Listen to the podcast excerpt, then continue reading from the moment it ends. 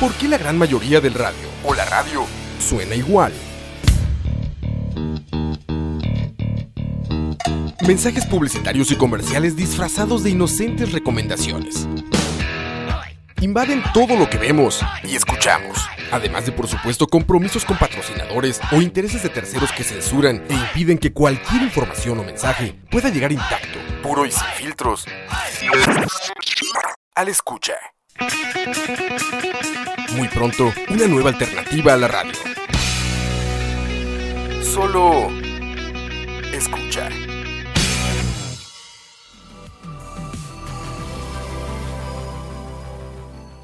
Bienvenidos, bienvenidos al tercer programa de Espacio Tiempo. Les saludo Oscar Campos y hoy tenemos un tema muy muy especial. Este, ya casi los paso con la gente que sí sabe. Nada más quería saludarlos rápidamente. Muchas gracias por acompañarnos y muchas gracias también a los Patreons que estamos acá transmitiendo exclusivamente en YouTube para ellos. Espero que todo bien por ahí. Saluden, saluden, buenas. Ahí ya llegaron la gente. Y también gracias a la gente de Mixelar que están por ahí. Ya saben, dejen sus preguntas. Hoy vamos a estar hablando sobre agujeros negros. Y bueno, ahora sí los dejo con los Juan Carlos. ¿Cómo están, señores? Pura vida, muy bien. Saludos, saludos. Qué bueno, qué bueno tenerlos de nuevo a los dos por acá. Eh, hizo falta Juan Carlos Lobo la vez pasada que estuvimos hablando, de hecho, sobre la evolución estelar. No sé si tuviste chance de escuchar el programa. Estuvo, estuvo bueno ahí. De hecho, eso nos llevó justamente a hablar sobre agujeros negros el día de hoy.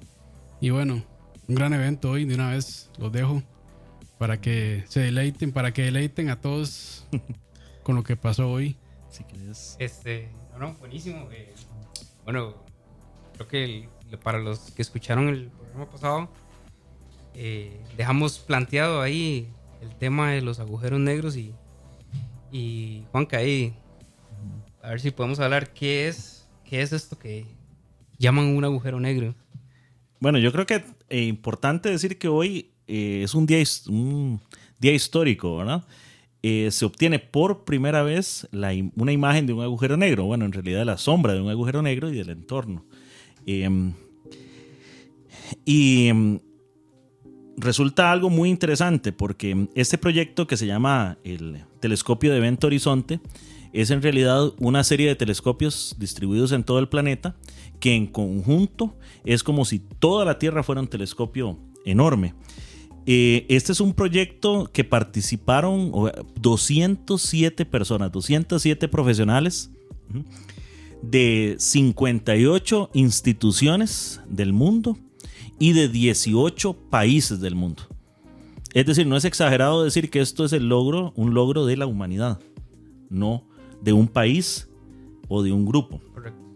Eh, hay que decir también que fueron esta cantidad de gente trabajando durante décadas y trabajando de acuerdo. Entonces, luego podríamos hacer un análisis de lo, de lo que eso significa.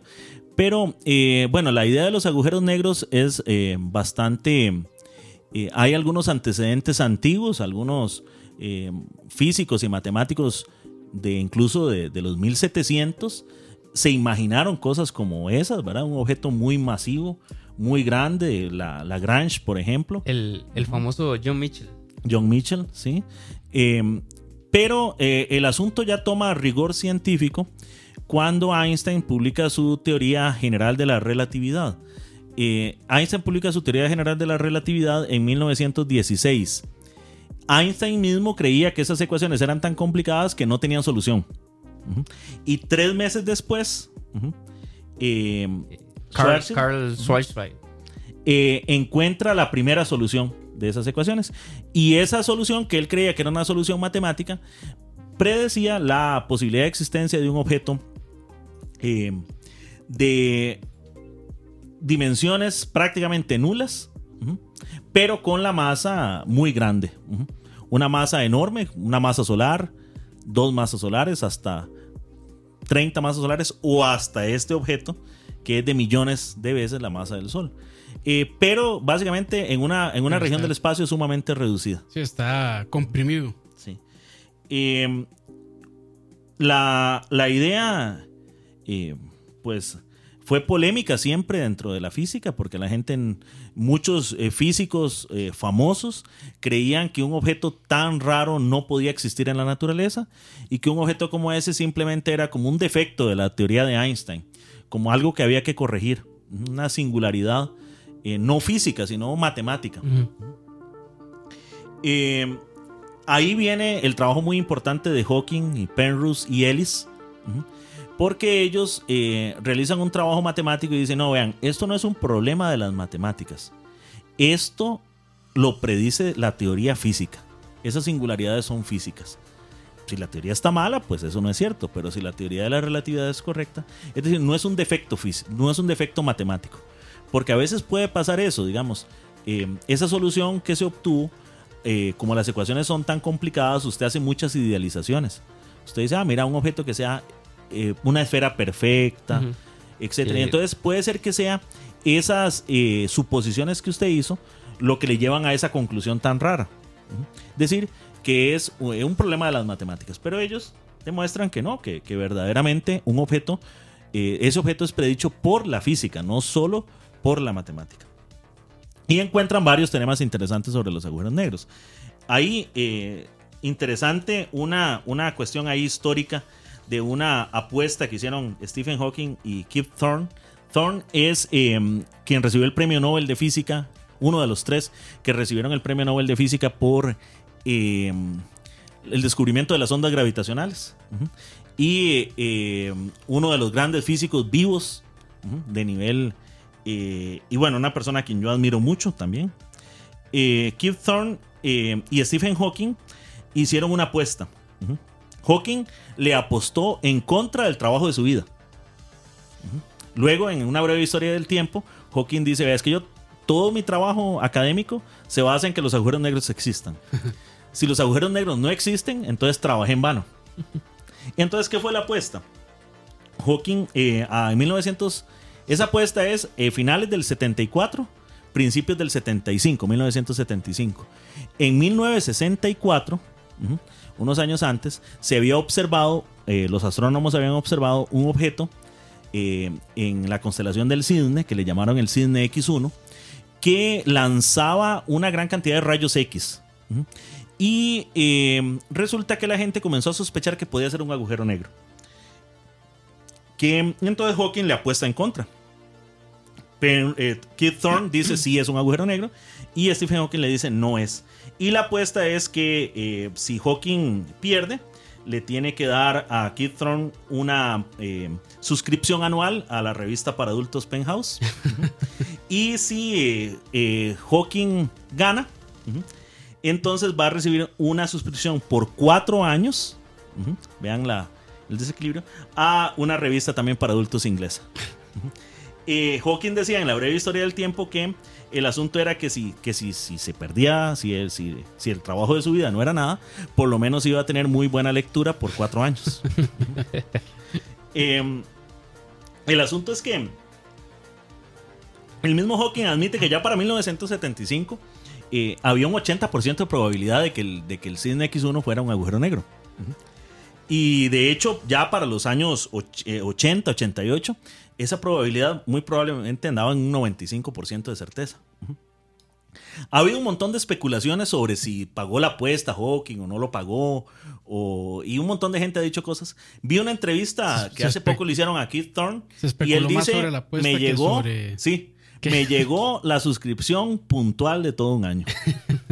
Entonces, eh, Hawking se declaró vencido y pagó la, suscripción de la revista. Pero entonces... Em, Ahí, bueno, no sé si más adelante van a hablar sobre esto, pero pregunta Cucaracha eh, desde Mixelar. Dice, vi la distribución de los telescopios en el mundo, ¿cómo se coordinaron para tomar esas fotos? cuál, es la, eh, ¿Cuál es la idea de esa distribución? Eh, bueno, la idea es, es crear un, es, es, muy interesante porque básicamente lo que teníamos, teníamos que decir que era interesante. Sí, básicamente lo que querían hacer era, bueno, para, poder, para poder tomar esa fotografía ocupaban un telescopio del tamaño de la Tierra. Exactamente. Era lo que decía. Era, era, formar un lente completo a partir de diferentes Por eso hay uno en el polo norte, uno en el polo sur, uno muy al este, uno muy al oeste. Hay uno en la, hay uno, hay uno en la Antártida. En Europa había, en México, Chile. Hay en España, en la Antártida, México, Chile, Hawái. Hawái, cierto. Y la era, era formar un solo lente. eh, digamos, lo que hicieron fue que calibraron los telescopios con eh, relojes atómicos, con, con un reloj atómico de- más exacto que, de se- hidrógeno. que se puede Entonces, en el momento. el, digamos, la precisión del reloj eh, atómico eh, te permite un desfaz de un, seg- de un milisegundo cada mil años. Entonces, sí, imagínese el nivel de precisión Sí, que tiene eso.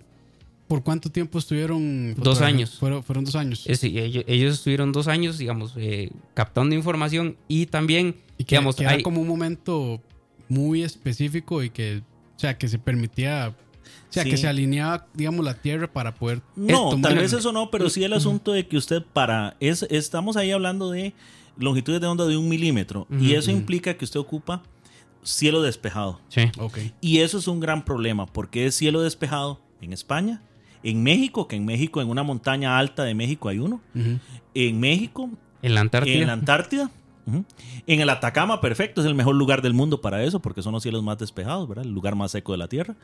Pero en Hawái, entonces Hawái, Groenlandia, España, la Antártida, México, eso suena como a imposible.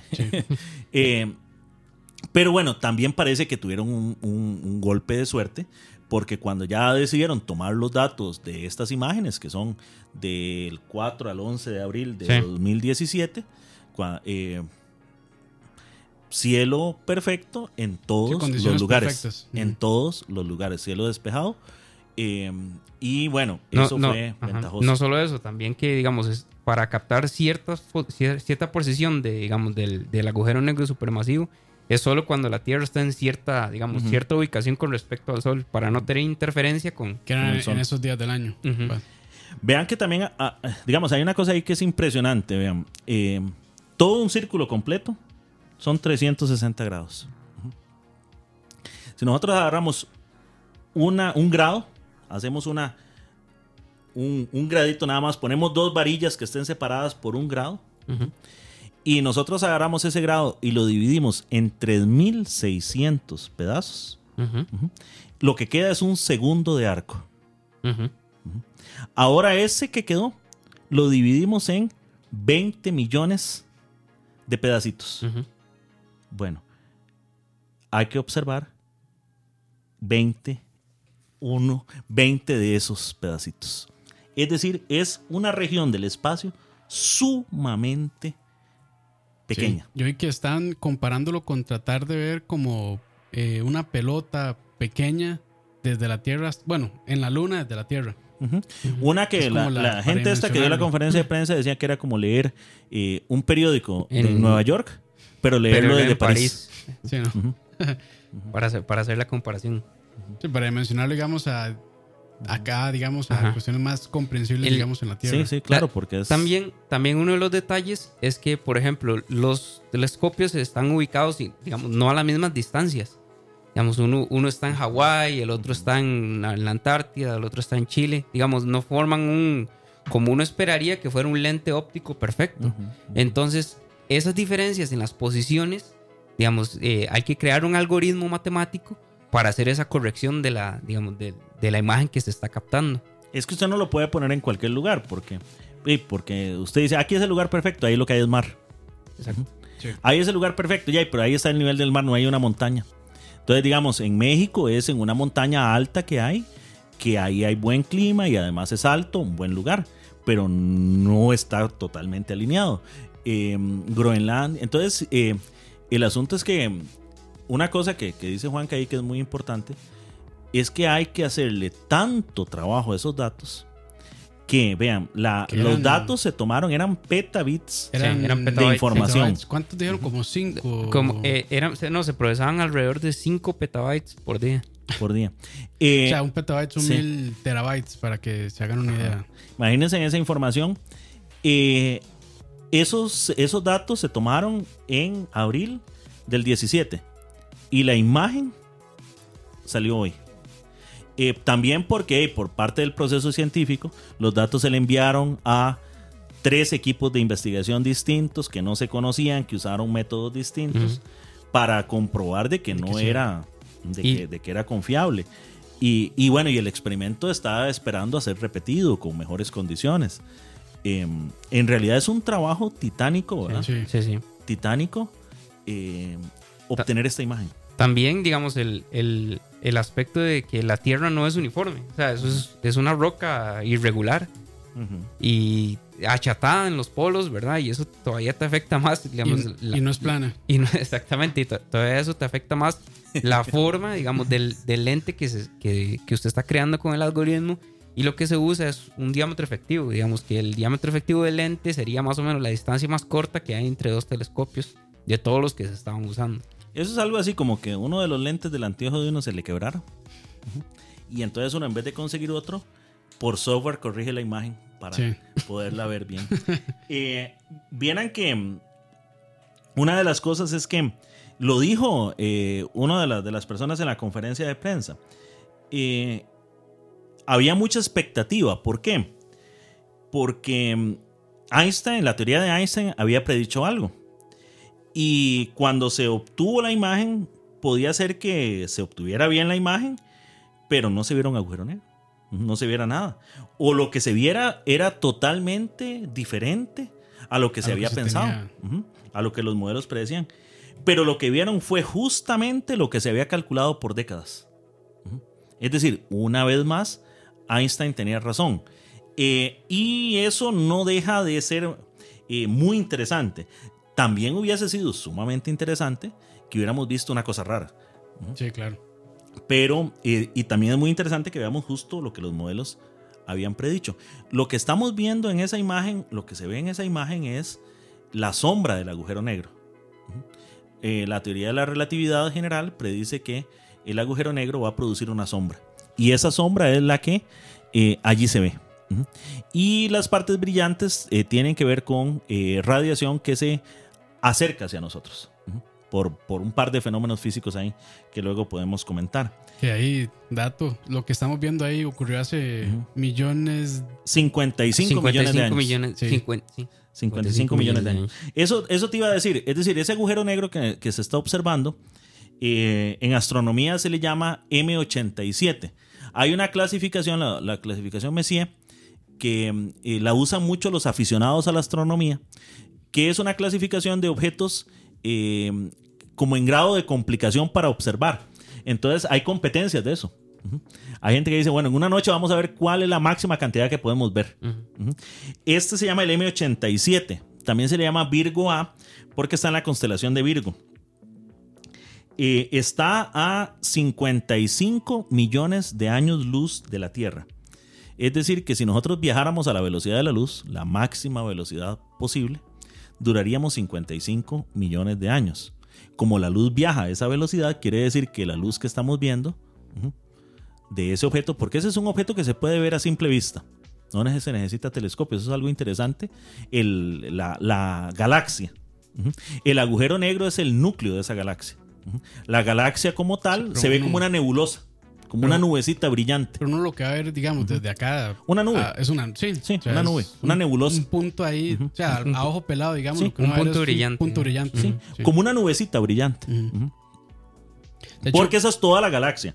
La, esta galaxia es, eh, es muy interesante porque eh, esta galaxia tiene eh, la, la- un tamaño parecido al de la Vía Láctea, un poco más grande. Eh, el diámetro de la Vía Láctea es de 100.000 años luz. El diámetro de esta galaxia es de 120.000 años luz.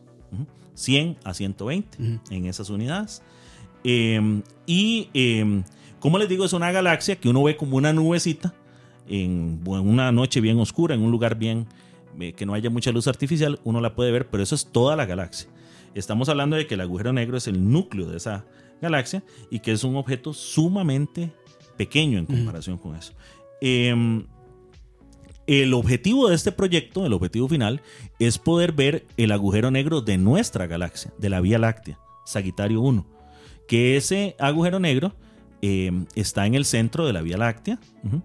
Eh, lo que pasa es que es mucho más pequeño, porque la Vía Láctea es una galaxia más pequeña. Bueno, que, Y que hay que dejar claro. La ventaja es que está más cerca. Sí, que hay que dejar claro que los agujeros negros son probablemente los objetos, los objetos más pequeños del universo. y los más raros. La, el objeto más extraño del universo es eh, un agujero negro. Eh, resulta que mm, El asunto de los agujeros negros, como les decía, fue polémico, tanto que llevó a esta apuesta.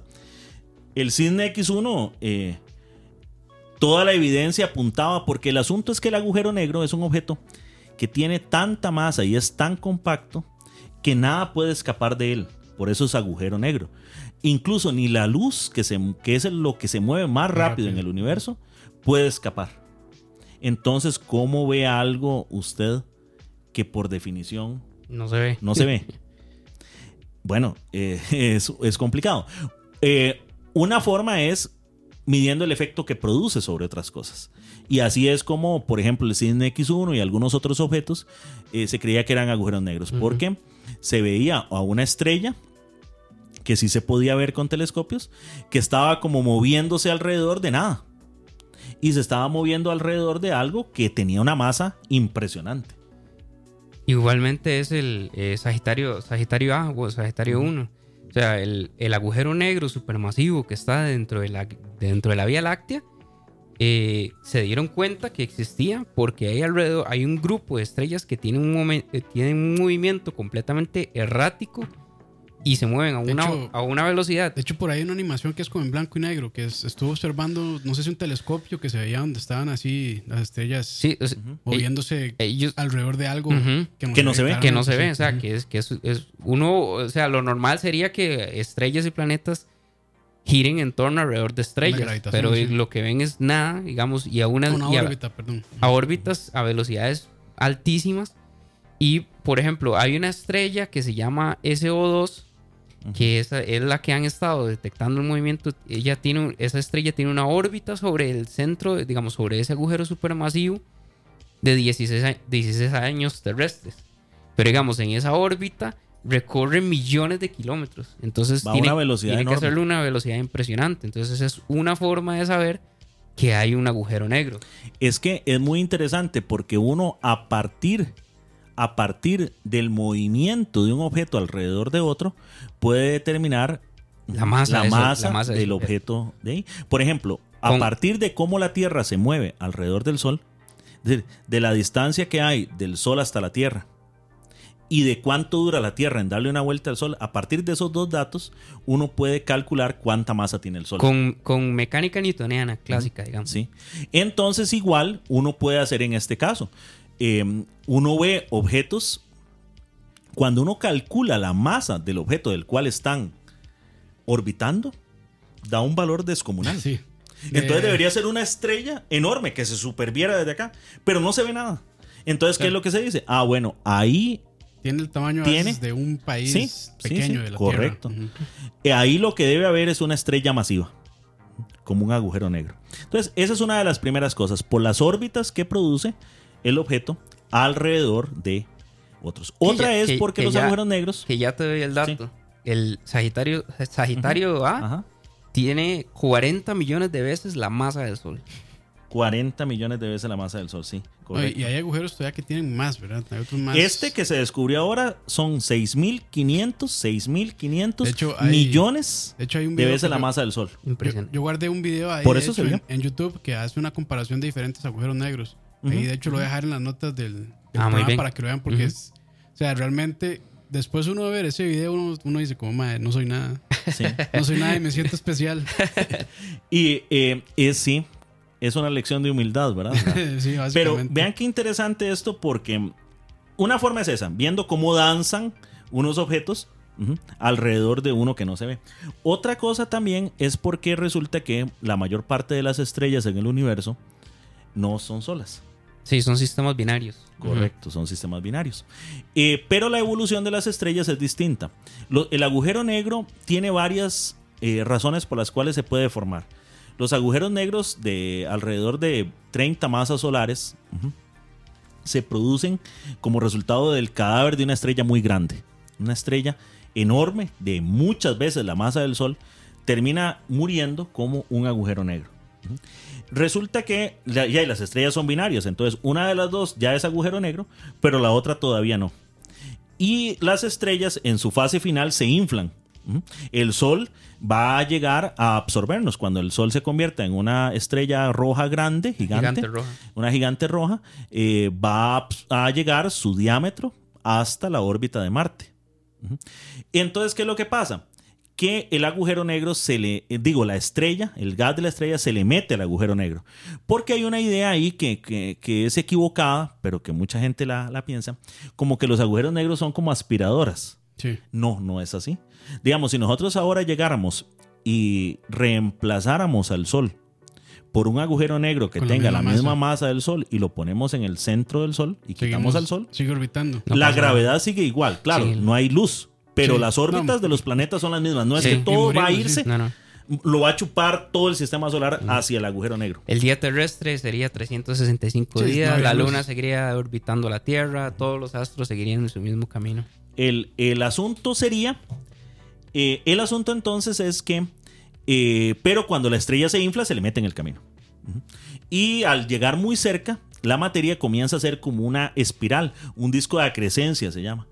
Ajá. Y el agujero negro tiene tanta gravedad que comienza a hacer moverse a esa materia en ese disco a unas velocidades exageradas. Y luego ese, esa materia pega contra el evento horizonte, el nombre del, del- del telescopio, contra el evento horizonte del agujero negro. ¿Qué es el evento horizonte? Es un límite.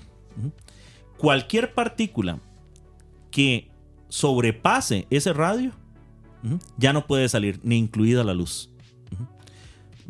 Puede Y- salir de ahí. Y cuando sucede eso pasan cosas muy raras con el tiempo y demás. Sí, Sí. exacto, sí. Exacto. Y entonces, ¿qué pasa? Se producen el, el disco, no el agujero negro. El disco, como tiene materia dando vueltas a tanta velocidad, produce unos chorros de rayos X impresionantes. Y esos chorros de rayos X los hemos visto. En el Cisne X1 se han visto.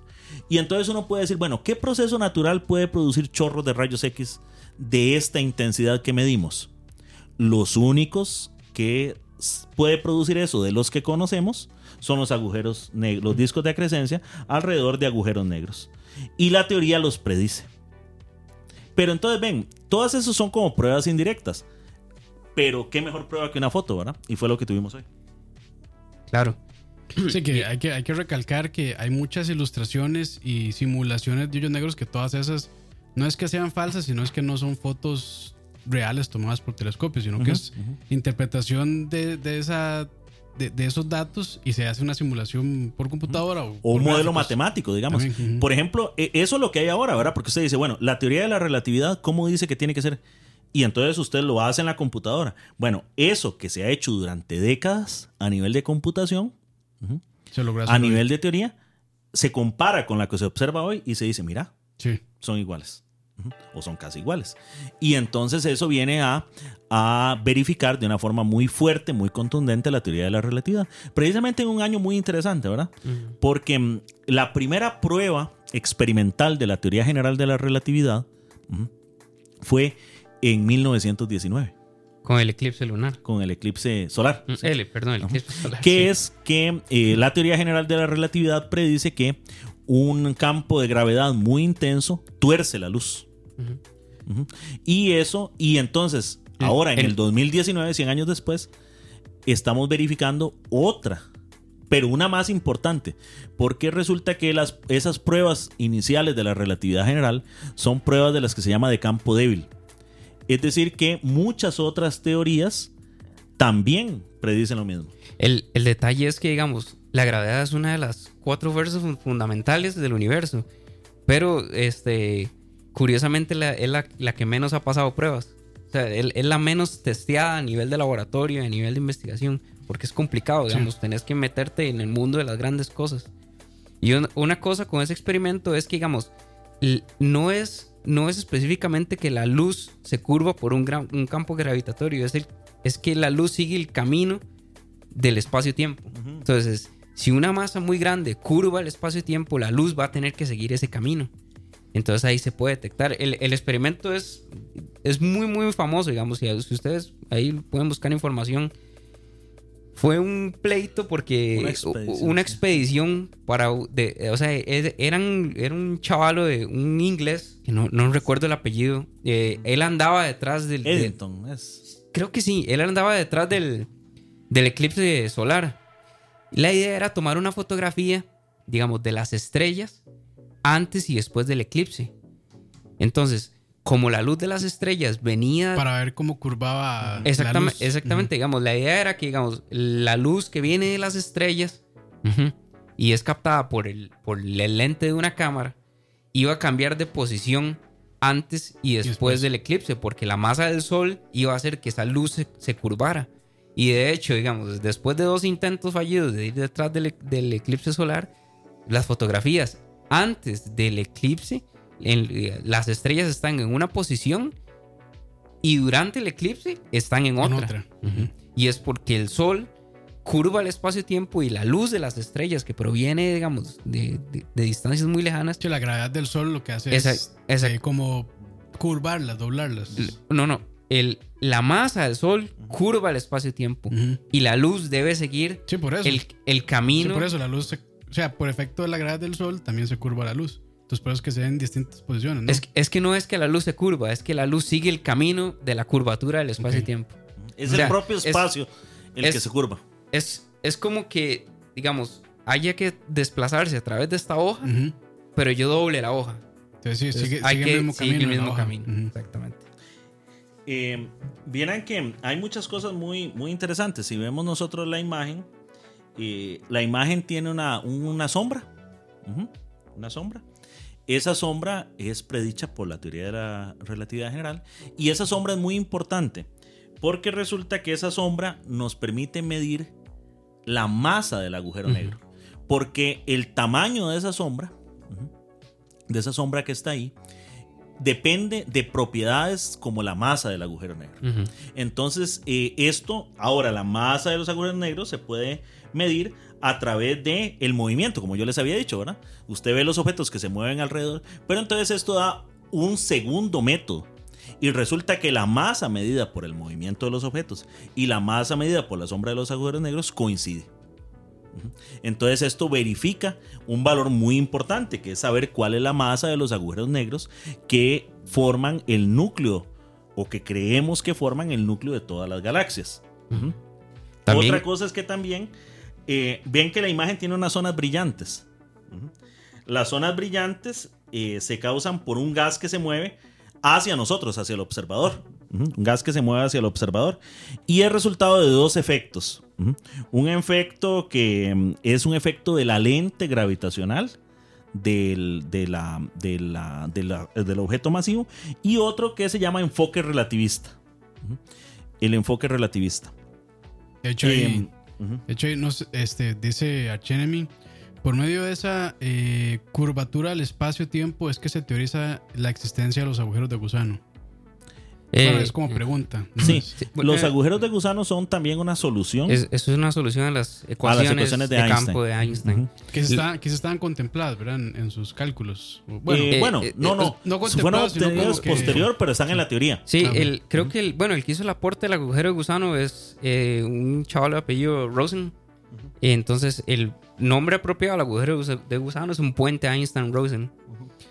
Eh, que por ahí eh, lo- lo- se lo- dice eh, que por ahí es posible el viaje en el tiempo, se dice. bueno, el viaje del tiempo es posible de muchas formas, pero, Pero eso es un. pero esa es una, digamos. El, la idea es muy simple. La idea es que si una masa muy grande puede curvar el espacio-tiempo, hay dos cosas. La curvatura del espacio-tiempo y la distancia más corta que puede haber entre dos puntos.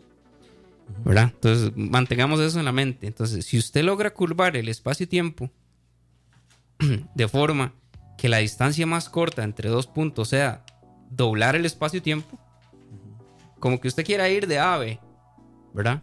Usted quiere ir de ave. Entonces, para ir de ave, usted tiene que desplazarse en una distancia. Pero, ¿qué pasa si usted lo que hace es doblar el espacio y tiempo de forma de que A y B se junten? Eso es un agujero de gusano, que es muy diferente a un agujero negro. Eh, sí, los agujeros de gusano, a diferencia de los agujeros negros, no hay evidencia experimental, de que sí. existan y, e incluso teórica. Resulta que algunos cálculos eh, nos dicen que los agujeros de gusano no serían estables. Ajá. Se ocuparía mucha energía para formarlos. Se ocuparía, por ejemplo, un acelerador de partículas como el del CERN, pero que tuviera el tamaño de todo el sistema solar para formar un, un agujero de gusano. Y además parece ser que si ese agujero de gusano se abre, no duraría más que unas unos nanosegundos y se volvería a cerrar. Es inestable. ¿Mm? Pero bueno, de nuevo, eso es teórico y hay, y hay que ver cómo las teorías pueden ir eh, avanzando en ese sentido. Sí, los agujeros negros eran eh, teóricos, ¿verdad? Los agujeros negros eran teóricos hasta hace uno, un cuanto tiempo. De hecho, eso es otra cosa interesante. Resulta que eh, yo les decía que no hay. está la teoría de la relatividad general para explicar estos fenómenos, pero la gente, después de Einstein, comenzó a inventar teorías alternativas. Y resultaba que esas teorías alternativas, eh, las pruebas que habían de la relatividad general, esas teorías alternativas también las pasaban entonces no se les podía descartar. Y ya, claro, ahí los matemáticos y los físicos comenzaron a crear alternativas a la relatividad general. Eh, ¿Cómo sabe usted cuando una teoría es correcta o es incorrecta? El experimento la única manera en la ciencia. Y lo que pasa era que, como decía Juan Cabora, que apuntaba eso muy bien, lo que pasa es que no es fácil experimentar con la gravedad, porque la gravedad es una fuerza muy débil. La gravedad se siente intensa a esos niveles, a masas de estrellas, a masas de agujeros negros, a distancias de galaxias. Y eso no es algo que nosotros podamos, nosotros no podemos hacer una estrella en el laboratorio. Nosotros podemos jugar con átomos en el laboratorio, pero yo no puedo hacer una estrella en un laboratorio. Yo no puedo hacer una galaxia en un laboratorio. Entonces tenemos que estudiar los objetos naturales que están ahí afuera pero esos objetos cuesta mucho obtener información de ellos. Entonces, em, a través de mucho ingenio, a través de, mucha tecnología, y, esto es una cosa importante que, hay que discutir en un rato más, hemos logrado medir esas cosas. Pero entonces, vean, el asunto es que eh, los, em, estos agujeros negros, estos agujeros negros eh, de tanta masa, son los primeros que estamos observando pero no son los únicos que hay. ¿Por qué estamos observando? Este es un monstruo de agujero negro. Porque ese es el primero que podemos observar. Tiene que ser así de grande para poderlo observar. Conforme las... Es como las ondas gravitacionales, ¿verdad? Son tan débiles, ¿verdad? Que lo logramos poder detectar hasta hace dos años, ¿verdad? Sí, hace dos años. Entonces, em, bueno, esta, esta es la realidad de estos objetos, ¿verdad? Que digamos que de la fotografía, que, bueno, de la información que me mencionaba Juanca, eh, ¿qué, más, ¿qué más podemos obtener? Resulta que, eh, bueno, la teoría de la, relatividad predice la forma, ¿verdad? Como Juanca lo decía, predice la, forma de los discos, predice la forma del horizonte de eventos y predice otras propiedades. Predice, por ejemplo, el spin del, del, del agujero negro, o sea, qué velocidad gira. Si vos puedes medir la velocidad del, disco de crecimiento, puedes estimar el, digamos, la velocidad de giro del, agujero negro. Puedes estimar la temperatura del agujero negro. dice que es muy caliente, ¿verdad? Eh, eh, no. No. No. digamos. Del gas alrededor. Del gas alrededor, sí. Del agujero negro, no. Es que uno bueno, eh, cuando, cuando se quiere medir la temperatura del agujero la negro. gas puede llegar a ser 12 millones de grados. Kelvin. sí. que el Celsius y el Kelvin ya a ese nivel casi son iguales, ¿verdad? Pero son 12 millones de grados. Esa es la temperatura de ese gas ahí. Por eso es que produce esos rayos X eh, monstruosos, ¿verdad? Es, esas temperaturas se logran estimar midiendo la luz de ese disco de crecimiento. O sea, hay una teoría que se llama la teoría de la radiación del cuerpo negro, que ahora venimos hablando de eso, donde la, radiación del cuerpo negro eh, es la temperatura es proporcional a la, geometría de eh, el, cuerpo, que en este caso es una esfera. Entonces ahí se puede hacer una estimación indirecta de la temperatura del, digamos, del, agujero negro y el disco de crecimiento. Que, que ese disco es, es bueno, hablemos un poquillo de, digamos, de cómo afecta el spin del agujero y, de, qué entra y qué sale, porque eh, es interesante poder estudiar qué pasa, digamos, alrededor del agujero negro, o sea, cómo, cómo afecta, digamos, el, el, el warping, el doblamiento del espacio-tiempo al agujero negro en sí. Y, digamos, la luz, ¿qué pasa con la luz? O sea, ¿qué pasa, qué, qué pasa con lo que cae adentro? Que todavía es, un completo misterio en el horizonte. O sea, la, la geometría de Einstein, que, porque Einstein propone que, digamos, eh, ahora va directamente correlacionado con los resultados que tenemos, la esfera, del, o sea, lo, lo, lo más pequeño que se puede ver del agujero negro, o sea, digamos, lo más cercano al horizonte de eventos, es una esfera de fotones. Digamos, esa esfera de fotones es la, es, es la luz que viene entrando, ¿verdad? Imagínese, imagínese un fotón de luz, ¿verdad? En una trayectoria en, en caída directo al agujero negro. Entonces, el, dependiendo con el ángulo que el fotón de luz entre, va a caer, ¿verdad? Si el ángulo es más pronunciado, cae un poquito más, un poquito más, un poquito más. Se va curvando más. Exactamente, pero llega un momento donde hay un fotón Da la vuelta. que da- le da la vuelta. Y así lo hacen muchos fotones y forman una esfera. Sí, depende de la distancia del horizonte de eventos, ¿verdad? De, de donde entre, eh, digamos, esa luz. Exactamente, correcto. Entonces, lo interesante es que esa esfera de fotones es predecible a través de, las- de las ecuaciones de campo de Einstein. También, el, el, digamos, la distancia eh, entre el horizonte de eventos y el, y el, el disco de, acrecimi- del- de acrecimiento. Y, todo eso, esa información proporcionada por la fotografía. ¿Verdad? Sí, por ejemplo, el, el spin, que es el sentido de giro, digamos, visto para el observador, visto si uno se, si uno está viendo el, el- el agujero negro de frente, cuando uno habla de giro, uno habla, digamos, uno dice gira para la izquierda. Bueno, en física se usa un término diferente que es gira al contrario de las agujas del reloj. Las agujas del reloj giran, digamos, si usted está de frente, giran para la derecha. Sí. Ese sentido horario. Bueno, resulta que eh, gira, el spin es en sentido horario, es decir, gira hacia la derecha. Y esa es una propiedad que se puede medir y que se verifica ahí en, eh, en estas observaciones. Una cosa que les quería decir es que eh, cuando Einstein plantea su teoría, hay teorías alternativas. Y, y la forma de saber cuál teoría es correcta es a través de datos experimentales, porque entonces usted dice, ah, mira, esa teoría predice esto y la otra predice la otra. Bueno, ¿y qué se ve?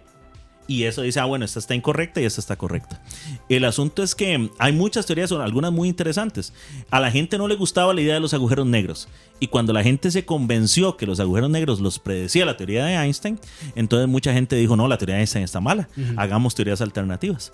Y hay teorías alternativas muy interesantes que no tienen agujeros negros. Bueno, esas hecho- ya de hecho, no- desaparecieron, ya no son correctas, porque ahí está la imagen del agujero negro. De hecho, no sé qué tan real sea eso, pero dicen que Einstein, cuando él estaba desarrollando su teoría, que tampoco creía que algo así existiera. Aunque sus, digamos, cálculos dijeran que sí. Eh, es que son cosas que retan a la, a la imaginación, ¿verdad?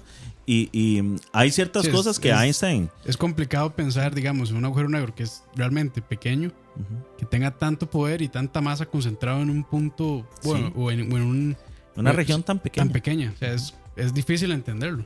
No, no, y, y no, y no se entiende. Sí, no se pero- entiende bien. pero- pero, Lo eh, que pasa, la física que pasa dentro del evento horizonte, nadie la entiende bien y estamos jodidos. Porque como no sale información de ahí, No podemos. no podemos No saber qué pasa. nada, no se puede hacer una lectura No se puede hacer, digamos. exacto. Eh, excepto porque Hawking predijo que el agujero negro sí se evaporaba. Y si pudiéramos detectar la radiación de Hawking, sí tendríamos un poco de información de lo que pasa dentro del agujero negro. Pero ese es otro tema. Pero también, por ejemplo, había teorías alternativas de la relatividad que decían que no habían ondas gravitacionales.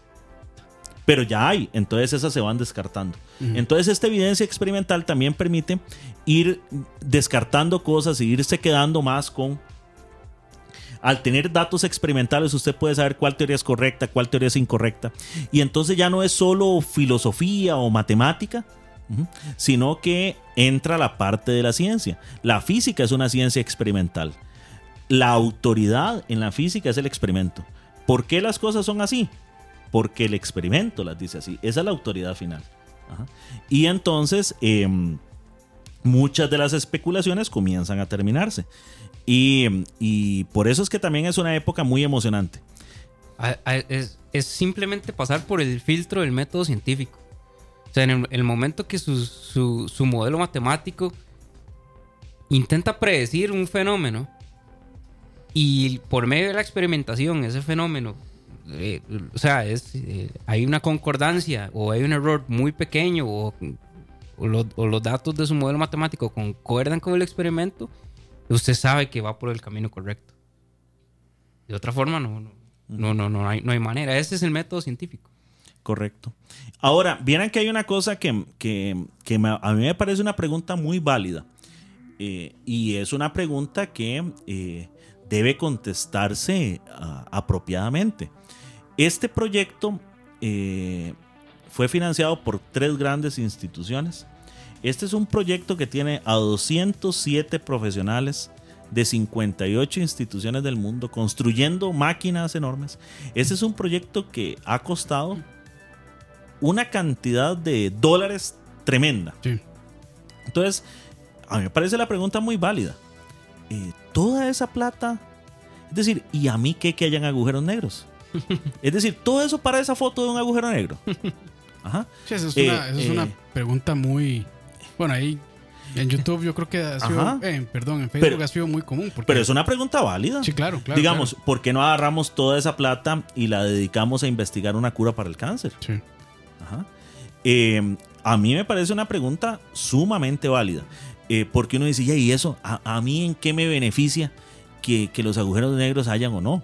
A mí me da igual. Eh, ajá.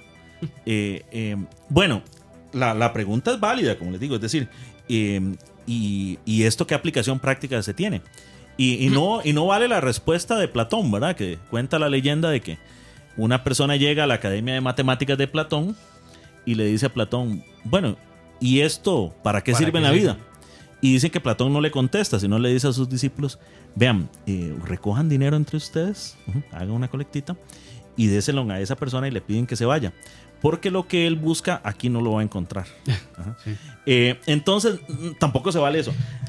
Es, ¿Qué- es- cuál, es la, ¿Cuál es la importancia de esto? Lo primero es que esto es una inversión. Y así lo ven los países desarrollados. Por cada millón de dólares que usted invierte en esto, los países desarrollados sacan 100. Ujú. Ahora es una inversión a, a largo plazo. ¿Cuál es la importancia que tiene esto? Medir esto implica unas técnicas de computación, implica mejor computadoras, mejor software, implica Sí, tecnología que no hay. ¿Cómo mide usted esa Desarrollo de cosa? algoritmos, sí. Desarrollo de algoritmos, desarrollo de hardware, desarrollo de tecnología Sí, es avance tecnológico, básicamente. eh, y el avance tecnológico al final impacta la vida de las personas. Eh, las técnicas de medicina moderna, resonancia magnética nuclear, otras técnicas, no, no fue que un grupo de investigación dijeron, vean, vamos a hacer una, una técnica de imagen médica. No, se desarrollaron para estudiar astronomía. Y luego terminaron usándose para tratamientos como estos. Entonces, esto dinamiza mucho, la, la tecnología dinamiza mucho la economía. Claro, igual estas son esa inversión de alto riesgo, ¿verdad? Es decir, aquí los resultados no están garantizados. Ujú. Pero aunque el proyecto científico fracase, toda la, digamos, aunque esto nunca se pudo medir los agujeros negros, resulta que la tecnología que se ocupaba eh, se falló y no, con un telescopio del tamaño de la Tierra no, se ocupaba un telescopio del tamaño del sistema solar y nos jodimos. Fracasó el experimento, claro, pudo haber pasado. Pero se perdió todo, jamás. Toda la tecnología que se desarrolló, todos los avances que se hicieron, finalmente terminan impactando en la salud de las personas, en la vida de las personas. Eh, el Internet, por ejemplo, mm, que usamos tanto hoy y que nos agrada tanto y con el cual yo creo que muchos no podríamos eh, vivir ya sin él ni trabajar. ni trabajar sin él, eh, eso no, no se inventó para, para lo que lo usamos hoy. Esto se inventó porque los científicos necesitan estarse comunicando entre ellos para que yo no esté haciendo lo mismo que está haciendo el otro y todos estemos haciendo lo mismo y, y invirtiendo esfuerzos en lo mismo. Y más bien para que yo sepa lo que está haciendo alguien en España y con los resultados de él y los resultados de alguien en Alemania, yo hago un avance. Era un método de comunicación de los científicos. ¿Y qué es hoy la Internet? ¿Y cuál es el valor que ha tenido para la economía la Internet? Yo lo, yo, es, sí, yo lo veo mucho, por ejemplo, eh, yo lo pongo, y es, es, es que es un tema muy bueno porque yo, yo pongo mucho ejemplo las, las ondas de radio. O sea, cuando, un- cuando las ondas de radio se descubrieron, sí, ¿qué? ¿Y esto para qué sirve? la aplicación del conocimiento viene mucho después. Claro. Que es, un, es- es perfectamente el mismo ejemplo de lo que, lo que Las pasando. ondas de radio que descubre Hertz eran para probar que las ecuaciones de Maxwell, oigan, qué teórico puede ser eso, eran correctas. Eran ciertas, sí. ¿Quién se iba a imaginar que con eso iba a nacer la radio, la televisión, los rayos X para imágenes médicas? Es decir, ¿cómo, ¿quién iba a pensar que un experimento diseñado para ver si las ecuaciones de Maxwell, de la electricidad y el magnetismo eran Sí. correctas o no, iba a terminar ya siendo la responsable de toda la tecnología del siglo XX prácticamente? Ujú. Porque imagínense en el siglo XX sin electricidad y magnetismo. Entonces, La, eh, teoría, la teoría cuántica, lo- los sistemas de. GPS, eh, los, los- los dispositivos electrónicos, el- Entonces, eh, ahora hay mucha investigación científica de esa que no todavía no ha aportado un avance tecnológico. Digo todavía porque es que uno no sabe el futuro. Pero esa es la apuesta por la ciencia y eso es tal vez lo que a veces en nuestros países no se espera. Porque muchas veces cuando alguien quiere financiar ciencia dice, eh, piensa que es como, como meter la plata en el banco, ¿verdad? Y que usted puede ir todos los meses a pedir intereses, ¿verdad? No, no, vamos a ver, usted va a invertir en ciencia eh, y puede ser que nunca retorne. Sí, como, mencionó, es alto riesgo. Sí, O sea, alto riesgo eso. ¿Pierde mucho o gana mucho? pero hay que verlo también desde un punto de vista social. Sí, claro, Cuando se invierte en un proyecto científico, de ahí salen becas para asistentes, de ahí sale capacitación para gente. Entonces, al final de un proyecto científico hay más doctores. Al Sí, final y- de un de proyecto científico manera- hay De tecnología. cierta manera reactiva la economía, por lo menos en, en el lugar En la donde región. se está desarrollando, sí. Correcto. Eh, hay lugares donde se asientan muchos de estos telescopios que la vida de esos lugares gira en torno a ese telescopio. Esa es la industria, digamos. Esa, Esa es la industria principal fuente de ingresos. Y de entonces ahí hay transporte, ahí hay turismo, porque eh, ya usted escucha por internet, hay un montón de gente que dice, yo veía eh, un comentario en, en Facebook de un venezolano, un venezolano que decía, ay, mira, yo vivo en Chile. Y, y mira, no vivo tan largo del, del telescopio este alma. Quiero ir a conocerlo. Quiero ir a conocerlo. Y ya, y el turista llega y deja dinero en esa zona. Sí. Eh, eh, hay un montón de cosas, ¿verdad? Hay un montón de cosas. Entonces, porque, porque es cierto, hay preguntas que sí son muy válidas y hay preguntas que eh, hay que responderlas con seriedad, no hay que enojarse, como, como la cuestión esta de Platón, ¿verdad? Hay otra persona que también a, a- a, um, Kirchhoff, eh, él estudiaba los espectros de las estrellas y entonces un banquero eh, le dijo que, que para qué yo quiero saber que hay oro en una estrella si no si, si- si yo no puedo llegar a ella. Y, y se quedó mordido. eh. Y entonces luego cuando a Kirchhoff eh, el gobierno le dio eh, una el gobierno de Inglaterra le dio una medalla de oro por sus investigaciones, él agarró la medalla de oro y se la mandó al banquero y le dijo aquí está el oro de las estrellas. Eh, entonces Bueno, eh, eh, Gustav sí. Kirchhoff es el que propone toda esta cuestión de la re- bueno, en, en la parte de sus leyes de la el, eh, De los circuitos. de, los circuitos, eh, propone el, la el el análisis de la radiación. radiación, la radiación del, del- del cuerpo negro, que es la forma en que usted puede medir la temperatura de las estrellas de los agujeros negros. y de saber de qué están compuestos. Por eso era el asunto ese de que, de que le decía al banquero, ¿de de qué me sirve a mí analizar la luz de una estrella y saber que tiene oro, ¿verdad? Si no, si no puedo ir hasta esa estrella a traerme ese oro. Eh, pero entonces a veces es una visión como esa la que tenemos. eh, eh, y los países desarrollados sí lo tienen muy claro. Por eso invierten esas cantidades astronómicas en, en observatorios, en satélites. Por eso invierten esas cantidades construyendo esas máquinas para probar las teorías de la física. Eh, y y, eh, aquí hay muchas cosas en Costa Rica que se podrían hacer. Que se podrían hacer y que resultarían muy beneficiosas, ¿verdad? Muy beneficiosas. eh, si nosotros tuviéramos esa visión de pensar en el conocimiento científico eh, y en que la inversión en el, en el conocimiento científico es eso, es una inversión, no un gasto. Eh, y en desarrollar más la investigación científica, que a su vez va a desarrollar la investigación tecnológica y que a su vez va a impactar a las áreas que eh, finalmente afectan nuestra calidad de vida, ¿verdad? Y, eh, y yo pienso que todo nace de, de seguir apoyando la, la curiosidad del ser humano, ¿verdad? Porque de ahí nace, digamos, de ahí nace todo. Esa es la motivación. Esa es la motivación principal del conocimiento. O sea, la curiosidad de las cosas, que, que la gente se cuestione del por qué y, y, y del cómo, es, me parece que es el... Esos problemas son rompecabezas, ¿verdad? ¿Cómo, cómo se imagina usted eh, cuando usted ve el cielo nocturno? Es una gran pregunta, ¿verdad? Y, y ese reto de intentar, eso es un reto de esta gente. Esta gente es, eh, a mí me parece que esto es una apuesta grandísima. Mucha gente creía que no se podía obtener eh, una imagen de un agujero negro. Y esta gente dijo, nosotros vamos a tener una imagen de un agujero negro. Esta beer. gente dijo, nosotros vamos a medir ondas gravitacionales. Einstein creía que las ondas gravitacionales nunca se iban a poder medir.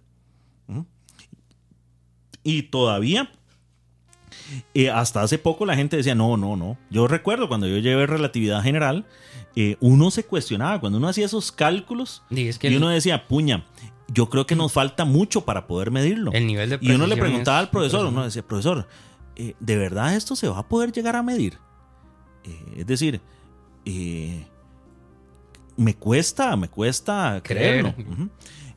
Es un reto. Y los retos motivan a la gente. El- bueno, y lo, lo curioso es que las ondas gravitacionales que, se pudieron lograr medir fue la colisión de dos agujeros negros supermasivos. Supermasivos. Sí. Y, y claro, todo esto está relacionado. Vieran que aquí yo tal vez voy a hacer un comentario un poco cursi y un poquito romántico. Pero eh, yo les comentaba la vez pasada que cuando uno estudia la, la historia de la Segunda Guerra Mundial, hijo de puña, eh, es deprimente. Es deprimente. Eh, ahí ocurrieron monstruosidades. Imagínese usted la peor película de terror. Ujú. Multiplíquela por 100 Ujú. y todavía no le llega a las monstruosidades que pasaron en la Segunda Guerra Mundial.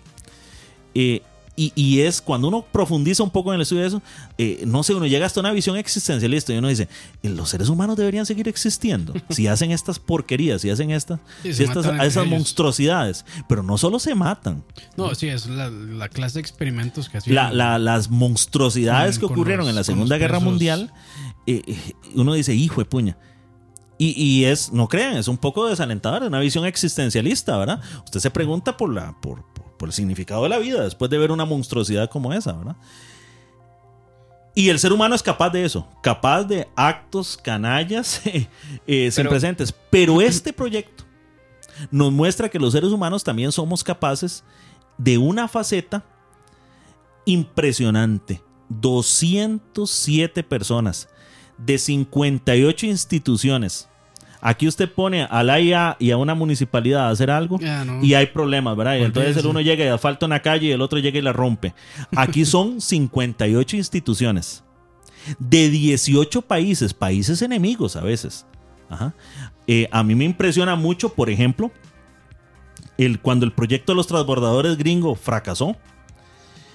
La Estación Espacial Internacional funciona a partir de los cohetes rusos.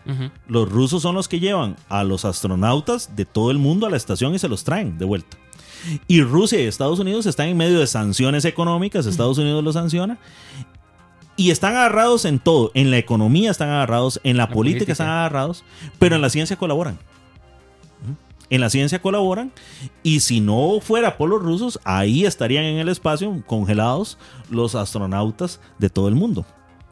Entonces, 18 países diferentes, países que son enemigos, culturas diferentes, religiones diferentes, formas de vivir diferentes, que se pueden poner de acuerdo para tomar una foto de un agujero negro.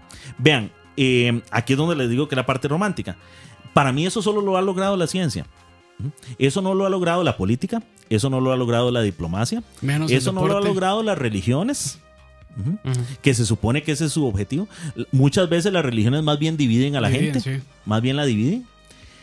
Pero la ciencia ha logrado eso. Lo vemos en este proyecto, lo vemos en el proyecto de la Estación Espacial Internacional, lo vemos en el proyecto de ITER. La humanidad quiere saber si se puede producir energía por fusión de plasmas. Y ahí tenés a los rusos, a los gringos, a los franceses y a los alemanes poniendo plata y trabajando para ver si eso se puede hacer. Y no crean que ahí es pura armonía y felicidad. en esas reuniones de los consejos científicos se agarran porque es puñalada por bollo pan, ¿verdad? No, no, no. Yo no acepto que hayan tantos artículos de los gringos. Yo lo acepto, yo acepto que hayan tantos, pero si los franceses pierden tantos. Y ahí, pero, y se agarran y discuten y todo, pero llegan a acuerdos. Y los acuerdos a los que llegan se respetan. Y luego usted los ve tomándose el café, después de que se dijeron de todo y que dijeron que el artículo de él no tenía que ir, y los ve en un clima armonioso. Eso yo un- solo lo he visto galleto. que lo logra la ciencia en muchos casos. Y entonces eh, es quizá la ciencia ese, esa idea de trascender que puede, que finalmente le da a uno un poco de esperanza en que los seres humanos sí podemos unirnos Sí. para cosas sublimes, ¿verdad? Sí podemos, hubo una unión acá para tratar de, de- para tomar la fotografía del primer agujero negro, un logro de la humanidad, así lo califico yo, no de un país, no fueron los gringos, no fueron los rusos, no fueron los alemanes. Ajá. Fue un logro de la humanidad. Si la fusión de plasma se obtiene en el proyecto ITER, será también un logro de la humanidad. Enemigos, ahí hay japoneses, chinos, rusos, gringos trabajando. De hecho, China se le quería incorporar. Y entonces, eh, bueno, no, lo- el enviado de Estados Unidos dijo, vean, disculpen un momento, pero yo no puedo tomar esa decisión solo. Tengo que consultar. Eh, y uno dice, puña, ¿en qué otra cosa? En sí. otra cosa en la que se pongan de acuerdo. Y es que también es como mucha ironía las cosas, porque por ejemplo, de, casi la, la mayor parte de la tecnología y todas las cosas fueron desarrolladas a través de la guerra. Ujú.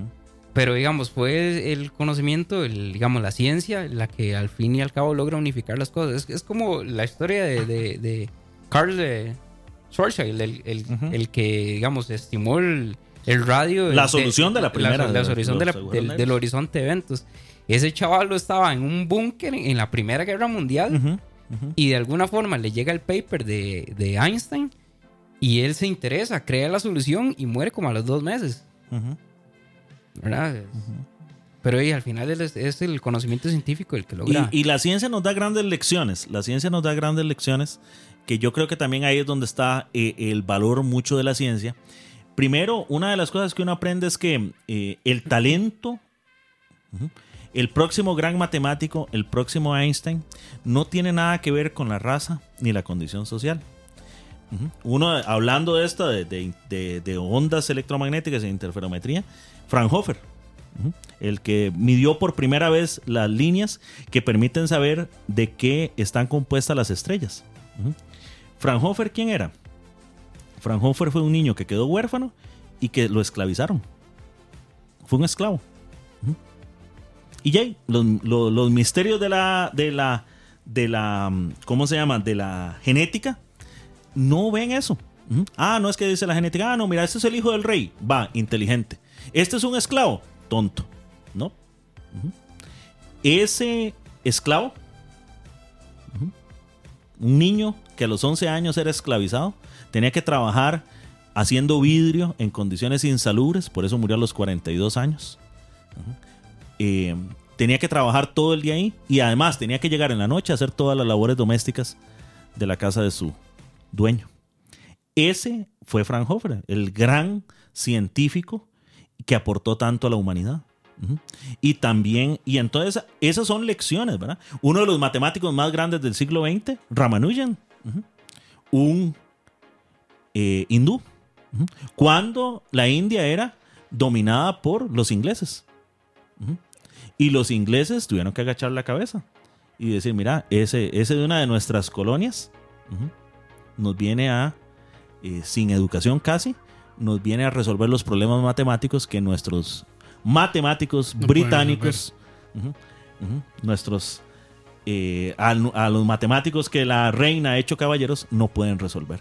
Entonces, esa es otra cosa, ¿verdad? Esa es otra cosa importante que yo creo que también la ciencia habla. No en el, en el talento científico, el próximo gran matemático, el próximo gran físico, puede estar en cualquier lado. Puede venir de cualquier condición social. Puede ser eh, cualquier persona. Y entonces también, digamos, esos son el tipo de cosas que, que, que la ciencia nos da grandes lecciones, nos da lecciones de humildad, como dice usted ahora. Cuando uno descubre las maravillas del universo, uno dice, mira, y al final, ¿por qué nos creemos tanto? Sí. A- al final, ¿por qué creemos que nosotros somos los que tenemos la razón y los otros no? Al final, ¿por qué nos estamos matando eh, por esta tontera? Habiendo tanto ahí afuera. ¿Por qué estamos asesinando a otras personas por petróleo? Por poder, por poder controlar, por ser el jefe ahí de un pedacito de la tierra. Nos estamos matando, ¿verdad? Por ser el presidente de una pequeña república, ¿verdad? Nos estamos De matando hecho, gente. De hecho, dice eh, Dablacid ahí en el chat. eh, hay una película en Netflix sobre eh, Ramanujan, se llama The Man Who Knew Infinity. Sí. Por si quieren ahí checarla. Muy bien. Sí, Eh, ustedes saben que él vive en tales condiciones que eh, murió de tuberculosis. Ah, sí. Y murió de tuberculosis eh, un poco antes de que se descubriera la penicilina, lamentablemente. Mm. Murió joven. Eh, por, pues, por las condiciones en las que vivió, ¿verdad? Ujú. Por las condiciones de pobreza. Él era de una casta, ustedes saben que en la India, y, y creo que eso todavía existe, hay castas. Entonces, las castas son como la, la- dividen a las personas en categorías. Él estaba en la casta más baja. Esa gente eh, no había ni que tocarla porque no se contaminaba. Qué lección, ¿verdad? De la el- estupidez. Era casi como leprosos. Ajá. De la estupidez de las castas. El matemático más brillante del siglo XX, uno de los matemáticos más brillantes del siglo XX, estaba ahí. Entonces, eh, todas esas ideas del racismo inmediatamente abolidas, ¿verdad? Con, con una situación como esta, ¿verdad? Bueno, hey, los grandes científicos del siglo XX, la cachetada en la cara de los nazis, ¿verdad? Judíos. Einstein judío, Oppenheimer. Oppenheimer judío, Schrödinger judío, Heisenberg judío. Entonces, em, entonces creo que, que la ciencia también nos ayuda a, a- a superar esos prejuicios, Sí. ¿verdad? A superar esos prejuicios. em, igual, eh, eh, em, de, de- de tratar de trascender, ¿verdad? Y de tratar de, de darse cuenta que, que hay metas y aspiraciones mucho más nobles ¿sí? y de que los seres humanos somos capaces de eso. de- las diferencias existen, ¿sí? las diferencias seguirán existiendo, pero nos ponemos, nos podemos poner de acuerdo para resolver problemas. Y yo creo que si esa lección se aprende y se aprende bien, que es una lección del pensamiento eh, científico, eh, nos ayudaría mucho a aplicarla a todas las demás áreas Sí. humanas. Sí, sí. Bueno, muy bien. muy bien ese aporte. Eh, sí, creo que me parece que sí, eh, estos, este tipo de proyectos, eh, fuera también de, del aporte científico, del aporte tecnológico, como vos lo mencionabas, este, sí, sí tiene un impacto social muy grande. Y, y me parece que es, es bueno tal vez que este tipo de cosas se expongan en las escuelas, ¿verdad? Porque di, di, la idea es motivar a los, motivar la curiosidad a los muchachos y quién, quién sabe uno que el, que el siguiente gran la- el siguiente el siguiente gran desarrollador de la siguiente gran teoría cósmica esté ahí en el Sí, aula ¿verdad? de ¿verdad? Sí, pero lamentablemente el sistema, por lo menos aquí en Costa Rica, no, no motiva al estudiante a hacer bueno eso. pero independientemente Algunas veces. el- el- la, la información los medios la gente No, se da ahora cuenta de ese tipo de Ahora cosas es muy y- fácil y- acceder a la y- información. Ahora la Sí. Internet es una gran ventaja que ha democratizado mucho la información. Y, y, por ejemplo, eh, yo leí una biografía de Einstein, he leído varias hace un tiempo, y Einstein mismo decía que, ¿qué lo motivó a él? Ah, dice que su tío le regaló una brújula. Y entonces él se ponía a ver es, qué era esa fuerza misteriosa ¿Cuál, cuál, eh, cuál- que hacía moverse a la brújula de la forma en cómo se movía. cuál te leíste? La de Walter Is- Isaacson. Eh, sí, he Sí, leído varias. eh, yo me leí esa, sí. Y, y- y eso, es decir, un niño, eh, los niños piensan como científicos, hacen preguntas, se preguntan el por qué, que es la pregunta de la ciencia. Eh, son curiosos y no tienen miedo de equivocarse. Sí, que Y es- es- esa es, eso es lo que ocupa un científico. Hacerse preguntas, tener imaginación y curiosidad y no tener miedo de equivocarse. Y, y- y esa brújula, ¿quién iba a creer que, que eso iba a motivar a Einstein a comenzar a pensar en la electricidad, en las fuerzas misteriosas que mueven las cosas, y eso lo llevó por el camino que lo llevó. Eh, precisamente la teoría de la relatividad de Einstein se inspira en la teoría electromagnética de Maxwell, De Maxwell, y esa fue su introducción a ese mundo. Em, entonces, eh, al motivar la curiosidad por la ciencia, el valor de la ciencia, que, que la gente eh, comprenda el valor social que la ciencia tiene y que se le dé eh, una posición. Por Y que- ejemplo, y que un una, proyecto como estos, Sí. ¿verdad? Aporta la. una cosa que a mí me parece muy bien de los ingleses, que, que lo vieron, que fueron muy visionarios, es que los ingleses comenzaron a hacer eh, nobles, la reina, a científicos prominentes, ¿verdad? Newton, Sir Isaac Newton, Lord Kelvin.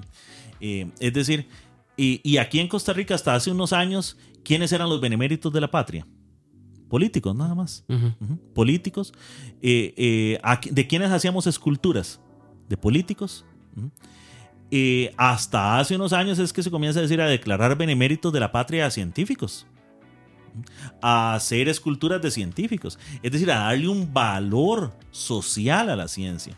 Que los niños admiren a los científicos. Ajá. Que admiren la ciencia. Eh, y que quieran estudiar ciencias, porque ese es otro de los grandes retos. Se necesita eh, masa crítica de gente. El Costa Rica, en Costa Rica se pierden un montón de trabajos porque son trabajos en el área de la ingeniería. Y, y ahí sobra el trabajo en un país donde hay tanto desempleo. Sí. Y mucha gente, ¿por qué no estudia ingeniería? Porque tienen un trauma con las matemáticas. Ajá. Me ¿Por qué? Porque los han traumatizado, el sistema educativo les traumó con las matemáticas. Y tal vez son personas que son talentosas en matemáticas, porque no se la creyeron. A los que nos apasionan las matemáticas, eh, nos cuesta entender cómo puede haber alguien que le tenga fobia a las matemáticas, ¿verdad? Eso es como, no sé, que un amante de la pizza no entiende cómo otra persona le da asco a la pizza, ¿verdad? Eh, bueno, por un trauma puede ser, ¿verdad? Entonces, el asunto es que necesitamos eso, necesitamos que, eh, que haya más gente que quiera entrarle a eso, que quiera entrarle a las matemáticas sin miedo, sin temor a equivocarse, porque si usted tiene miedo a equivocarse, y en las matemáticas se va a equivocar 100 veces. Uno aprende matemáticas equivocándose. Y entonces la mentalidad del niño, curioso, que no llegue, ay, ¿cómo era? Y se memoriza el procedimiento. Ajá. No, no. ¿Por qué? Sí, ¿Por, qué? sí. ¿Por qué el profesor dice que hay que elevar al cuadrado? ¿Por qué hay que hacer esto? Y uno comienza a darle en la cabeza hasta que uno le encuentra sentido. Así se aprende las matemáticas. Ajá. Sin miedo, Con imaginación. con imaginación Ujú. ujú, y sin temor a equivocarse. Y mucha gente es un talento matemático, Pero sí, no. pero No, nunca no, lo, no. lo explotaron. Y el país se perdió de un gran ingeniero simplemente ¿por qué? Porque un maestro o una maestra no lo supo motivar y peor aún, porque un maestro o una maestra lo humilló mí- y le mí- hizo creer que no era bueno para las mí- matemáticas. A mí un compañero, un compañero eh, que él hizo la maestría en la Politécnica de Valencia, me comentaba que un profesor de él, el doctor, le, le decía que, que él a veces siente que hay sociedades que le exigen, bueno, que le exigen no, que necesitan tontos funcionales, gente sin criterio. Y que tal vez por ese tipo de razones, no sé, no sé porque el- hay, hay un... Búsquenlo, está, está en YouTube, hay un, hay, un, hay un video muy bonito, es un chaval que es matemático de la Universidad de Salamanca, creo. Y, y entonces el video se llama El criterio de las matemáticas, de cómo, digamos, el conocimiento matemático te genera criterio y te genera un montón, digamos, eh, te cambia tu, tu perspectiva del, del mundo. Y, y, y tal vez puede ser que sea Ah, cierto. no, no, a los políticos le tienen miedo al pensamiento científico, porque los científicos no son fáciles de convencer. Los científicos todo lo critican, todo lo dudan. Imagínese, Einstein, Sí. Einstein dudaba de su propio trabajo. No, y, y- Sí. y ba- y básicamente, o sea, la gente a veces pregunta, pero ¿por qué yo, yo lo único de matemáticas que necesito es suma, resta, multiplicación y división? ¿Para qué ocupo trigonometría o geometría o algunas cosas? Y es como, o sea, en realidad probablemente para su trabajo muy difícilmente lo vaya a usar. Pero lo que hace es desarrollar un pensamiento crítico y analítico, ¿verdad? Es para eso. Vieran que eso, eso que estás diciendo, muy poca gente lo sabe. Y, mm, la gente piensa en que uno lleva un curso solo por el conocimiento. Pero muchas veces un curso, el conocimiento no es lo importante, sino las destrezas y las habilidades que genera. Precisamente es eso. Cuando usted aprende a resolver una ecuación y le costó todo un momento, ah, bueno, puede ser que la ecuación nunca más en la vida la resolvió, pero eso le hizo arquitectura en el cerebro. Su cerebro Sí, la- ahora es diferente. O sea, la es ayuda a estru- entrenamiento Le ayuda a estructurar su cerebro para poder resolver para pensar, problemas. re- resolver problemas. Y entonces a veces los estudiantes de ingeniería se quejan. Dicen, ay, profesor, pero ¿por qué nosotros vemos tanta Eso es mate? típico. Si, si, si esa mate la va a resolver una computadora. Si esa mate es... eh, bueno, no, no. Es, bueno, sí, los, no es por los conocimientos. Es por las eh, habilidades Correcto. de razonamiento. Muchas veces uno está resolviendo un problema que usted dice, esto no tiene nada que ver con mate. Ajá. Y resulta, las neurociencias nos han indicado eso ahora, que usted está usando las mismas áreas del cerebro que está usando para resolver una ecuación, por ejemplo. Ujú, ujú. Ujú. Entonces es entrenamiento cerebral. O, o- o el concepto de las cosas, porque a veces usted está resolviendo algún problema y usted puede ser que no se acuerde de una ecuación. Eso no tiene nada malo. La ecuación está ahí en un millón de libros. Pero la idea, el concepto de lo que está detrás de eso, eso es lo importante que usted genere en la cabeza. el cómo se llega ahí. Sí. Eh, eh, y por eso es, y además las matemáticas son eh, sumamente interesantes, ¿verdad? hasta como un hobby. Hay el caso de Fermat, Fermat eh, que contribuyó muchísimo a la matemática, pero Fermat era juez. Y un juez respetado de, de- de alta posición en Francia. Tanto que podía comprar libros en esa época. esa edad, ¿no? Y Fermat, eh, ya imagínense en estar ahí, estar eh, eh, dictándole eh, juicios y pena de muerte a todo el mundo, porque en ese momento las leyes eran muy severas, ¿verdad? Y estar tratando todo el día con criminales. Cuando él llegaba a la casa ocupado de despejarse la mente. ¿Y cómo la despejaba? Se compraba Con- libros de matemática y comenzaba a estudiar matemáticas. Esa era su forma. Y como él no era matemático profesional, nunca lo publicó. Fue que esos libros, su heredero, que era como buenillo para los negocios, dijo, ay, mira, aquí están como las notas de, de- de mi papá o de mi abuelo. No recuerdo bien quién fue el que heredó. Y mira estos libros. Y voy a hacer una nueva edición del libro. Pero para que sea una nueva edición con los comentarios de mi papá Claro. y, o del, de mi heredero. El Y cuando los matemáticos vieron eso, dijeron, ¿quién es este matemático brillante? Ya está muerto de Fermat y era juez. Entonces, sí, las matemáticas, eh, las matemáticas son un arte. Así como hay gente que, que admira pintar o que admira que se puede quedar horas viendo una pintura o escuchando música. Las matemáticas también son una creación artística, con la también la enorme ventaja que las matemáticas nos permiten entender el universo. Nos permiten diseñar cosas, nos permiten eh, muchas eh, cosas interesantes. ¿verdad? Entonces, eh, por eso es que una cultura matemática, por eso es que en la escuela se enseña, en el colegio se enseña un cierto nivel de matemáticas, porque las matemáticas enseñan a pensar a las personas. Eh, y bueno, ahora, deciéramos que la, la educación fuera menos eh, normativa, menos punitiva, ¿verdad? Menos castigadora. Porque la, la educación se vuelve muy como de crear robots, ¿verdad? Muy, eh, ¿qué tengo que hacer? Bueno, haga esto y esto y esto. No, y todavía, y el que lo hizo en orden, premio. No, y, y bueno, yo, yo, bueno, que he trabajado toda la vida en oficina, se nota mucho, este, la gente lo que le interesa nada más es llegar de A a B. Y eso es todo lo que le interesa. O sea, todo lo que está en medio no les interesa. O sea, nunca se cuestionan y son personas ya que tienen 10, 15, 20 años, ya son gerentes y demás. Es como, ah, sí, sí, tome, firme esto. O sea, he visto muchas, muchos errores muy comunes de gente que aprueba, qué sé yo, este, asientos contables por muchísimo, por muchísimo dinero y no revisan. Y es porque, ah, es que hay una vez me dijeron que tiene que firmarlo. Y ya. O sea, no, no se cuestionan, no dicen, pero ¿por qué este número está así? ¿Por qué este proceso es así? O sea, nunca, nunca hay como. Cuesta mucho una persona que llegue y se cuestione un procedimiento que diga, mira, esto se puede hacer mejor. Hay, hay- hay algo, yo creo que, digamos, lo que te genera el pensamiento científico, digamos, en, en- en tu, en tu- en tu cabeza y en tu forma de ser, es primero dudar de todo. Sí, cuestionarse. Te cuestiona, digamos, cuestionarse de todo. Saber que aquel que te diga que tiene la verdad absoluta es el chavalo más equivocado que puede haber. porque incluso los propios científicos dudan de sus, de sus, de sus mismos teoremas. Sí, claro.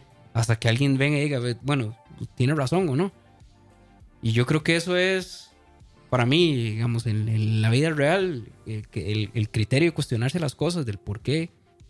La duda Más- razonada. Es La importante. duda, la duda razonada, que Pero esa, es la- vamos, esa es la tam- palabra. también, más, digamos, si más, más ese pensamiento de la curiosidad, ¿verdad? De, de uno como persona ser curioso. y ya- Vean, y a uno le llama la atención. Saliendo muchísimo del Sí, tema sí, sí. también es hasta, digamos, Más. hasta, hasta uno puede, más ya, sí.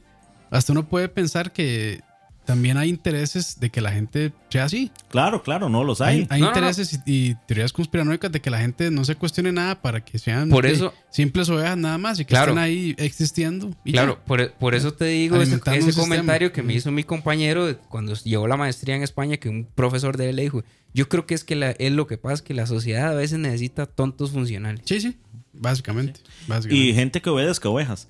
Eh, es muy interesante, ¿verdad? Porque eh, la, el pensamiento racional, el pensamiento científico, tiene muchos aportes para la vida cotidiana.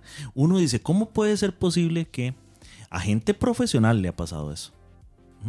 Lo llaman desde la cárcel diciéndole que se ganó un premio en un concurso que nunca participó. Y caen. Y, a pesar de que todo el mundo dice que usted nunca tiene que dar el pin de su tarjeta ni el Lo número dan. de su tarjeta por teléfono, caen. No, y- ¿Por y- qué? Porque estamos acostumbrados a creer. Si nos hablan en tono educado, si nos ponen la musiquita del banco, que ya la tienen grabada, eh, no cuestionamos, no dudamos, como usted dijo. No decimos, "U- un momento, Está raro. eso está raro. Eso es pensamiento crítico. Eso es pensamiento crítico. Y verdaderamente que tiene muchas aplicaciones para la vida. Sí, y- Cotidiana. Y, tomamos ejemplo, de hecho, muchos hackers dicen: Yo probablemente podría hackear la cuenta y obtener su clave. Pero es más fácil Que me la dé. que me la dé, Engañarlo. hacerle phishing, Ujú. a tratar yo de hacerle por fuerza bruta o, o- o aplicar algún otro sistema para poder obtener eso. Es más fácil que la gente caiga en ese tipo de cosas. Claro. Claro, Sí. y, y siguen cayendo, ¿verdad? A- a- al año pasado recordaba hasta un ex ministro, ¿verdad? Por ahí había caído. Sí, y, sí. y uno dice, puña, eh, por eso, porque estábamos acostumbrados a no cuestionarnos las cosas, a no verificar la información que se nos da eh, y, en- y a creer en el criterio de la autoridad. Es cierto porque fulano lo dijo. Y ya. Y ya, no, el argumento es cierto porque es cierto. es decir, en sí mismo tiene que sustentarse. No es porque fulano lo dijo, ¿verdad? Em, Sí, hay- yo, yo, yo a veces lo veo mucho con- bueno, con, con- con lo que subiste ahora en el, bueno, que me pasaste por, por WhatsApp del, del Ah, lo de accidentes de Costa Ah, Rica. sí, sí, sí. O sea, hay, hay mucha gente que opina eh, erróneamente como por decir, ah, esas eh, teorías, esas tonteras, o, Sí, es- o hay no gente, sirve para nada. Ajá, o hay gente que, que dice que sí, pero no investiga el por qué. Y, y lo, lo vacilo es que en el mundo de hoy, en la actualidad, la información está ahí. Muy O sea, fácil. sí. La información está Claro, ahí. el, el problema es que Eh, a veces esa información no es del todo correcta. No, no, pero- también ahí es donde también entra el, el- o sea, el cuestionarse. Es como, ah, ok, estoy buscando información de tal cosa, pero. Pero ¿de ¿será- dónde- de será- dónde viene será esa bien? información? ¿Estará bien? Usted Sí. sabe que un consejo que a mí me dio un, eh, un chavalo, y, y puedo decir que es un buen consejo porque me lo dio un premio Nobel de Física, es, Uy. me dice, no, no, en serio, me dice, Sí, sí. me dice, no hay que, no hay que creer todo lo que tal vez dice Wikipedia, pero vayas a las referencias que Sí. hay ahí. Sí, sí. Las referencias abajo en el dice eh, referencia enlace, enlace externo, ahí te liga a instituto tal, universidad tal, no sé. Y ahí sí, entrele Sí, por no, ahí. no, no los lleva. Sí. consejo, un no consejo los lleva a para- escucha.live. Exacto. un consejo para alguien que quiera buscar información válida, sólida, sí. digamos. Sí, también hay criterios que uno puede tomar del- de, de cómo uno puede darse cuenta de que un razonamiento es erróneo, de que una información es errónea, el comparar. Entonces uno ve una noticia, bueno, búsquela en otro medio, Sí. busque la fuente original, trate de comparar. Pero ante todo, primero la duda, ¿verdad? Para no caer en un engaño. No Sospechar. No caiga en Croy. No caigan, en, Sospechar. no caigan en croy.com. Sí. Y sí, pero bueno, entonces vean todo lo que nos han hecho. O sea, empezamos con agujeros negros y terminamos con cuestiones medio existenciales. No, no, no, no, eh, eh, eh, no, no, no- Interesante, Yo o sea, creo que es bien ah, apropiado de- desviarse un poco del tema porque sí. al fin y al cabo el aporte de, un proyecto como este es eso. Puede, ra- o sea, puede radicar en. Sí, sí. en o sea, eh, influencia esa parte de la sociedad que es muy positivo. Sí, claro. Y, y eso es un tema. Eh, eh, a mí, una cosa que me llama mucho la atención en esta era de la información es que esos descubrimientos antes se quedaban, no digamos en la comunidad de los físicos, en la comunidad de los físicos que se dedicaban a eso. Y hoy O sea, era un- el internet era un, micromundo. así. eh. Ahora la gente de la calle habla de eso.